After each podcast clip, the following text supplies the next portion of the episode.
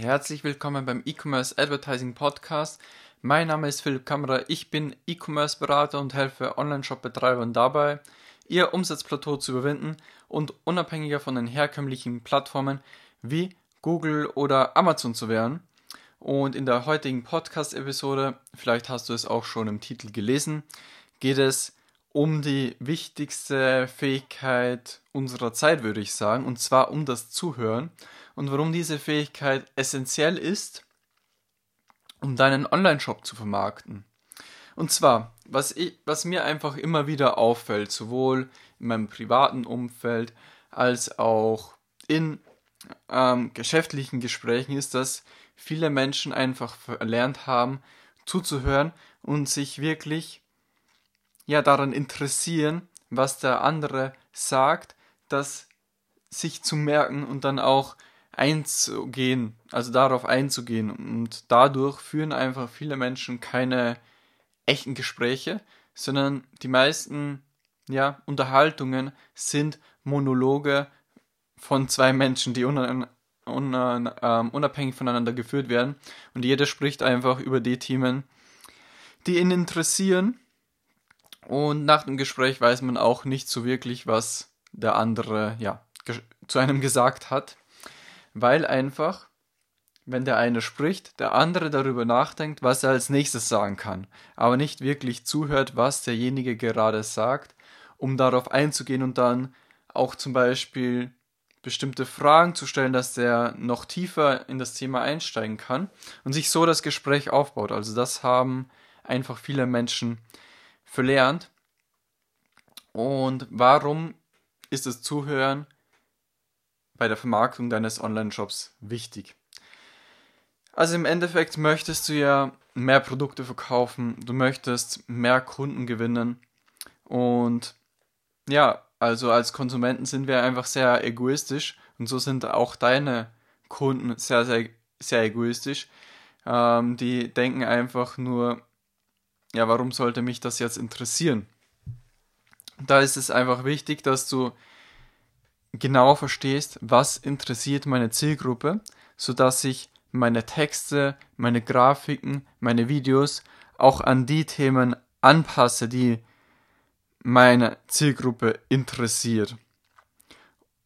Und auch die Sprache deiner Zielgruppe zu sprechen. Also ich sage das ja immer wieder wenn du Werbetexte schreibst, dann sprichst du nicht deine Sprache, du sprichst die Sprache deiner Zielgruppe, weil du schreibst ja die Texte auch nicht für dich. Du bist ja nicht derjenige, der dann in deinem Online-Shop kauft, sondern du sprichst, äh, du schreibst ja für deine Zielgruppe, für deine potenziellen Kunden, die sollen einkaufen und die müssen sich mit den Werbetexten identifizieren können und nicht du selbst. Und um das zu gewährleisten, also damit du die Themen ansprichst in deiner Werbebotschaft, die deine Kunden auch wirklich interessiert, ähm, und damit du auch wirklich die Sprache deiner Zielgruppe sprichst in den Werbetexten, die deine Zielgruppe dann auch wirklich abholt, ist es einfach essentiell wichtig, dass du lernst zuzuhören und dass du deinen potenziellen Kunden zuhörst. Also in den meisten Fällen führst du jetzt ja keine 1 zu 1 Gespräche mit deinem potenziellen Kunden, wie ich das zum Beispiel mache. Also ich biete jedem potenziellen Kunden ein, ein kostenloses Beratungsgespräch an. Das ist ja im Dienstleistungsmarkt und im Beratungsmarkt zu üblich, aber du kannst es natürlich nicht mit jedem ähm, ja, Online-Shop-Kunden machen. Ähm, aber es gibt trotzdem Möglichkeiten, die du nutzen kannst, um deiner Zielgruppe zuzuhören, um sie besser kennenzulernen, um eben die Werbebotschaft an die Zielgruppe besser anzupassen und so weiter. Und zwar das erste, was du bekommst, sind Supportanfragen. Und diese sind Gold wert, wenn du dir einfach Themen herausfilterst, die deine Zielgruppe immer wieder hat. Also du merkst immer wieder, dass dir einfach dieselben Fragen gestellt werden. Und das ist natürlich einmal gut, damit du dein Produkt verbessern kannst, aber auch, dass du deinen Online-Shop optimieren kannst. Wenn du zum Beispiel immer wieder gefragt wirst, ob man auch mit jener Zahlungsmethode zahlen kann, aber du bietest sie noch nicht an, dann wäre es ja mal sinnvoll, die zum Beispiel anzubieten. Und so kannst du auch deinen Online-Shop optimieren. Oder du merkst vielleicht, wenn Unklarheiten bei der Bestellung da sind und dann kannst du deinen Bestellprozess verbessern. Oder vielleicht bekommst du Fragen zu einem Produkt, äh, zu gewissen Unklarheiten und dann weißt du, du musst die Produktdetailseite noch oder auf deiner Produktdetailseite fehlen einfach noch gewisse Informationen. All diese Dinge bekommst du ja in Supportanfragen. Und was du dann aber noch zusätzlich tun kannst, und das ist eine der Dinge, die aus meiner Sicht im Bereich der Vermarktung von Online-Shops noch wirklich einfach sehr unterschätzt wird, sind Umfragen.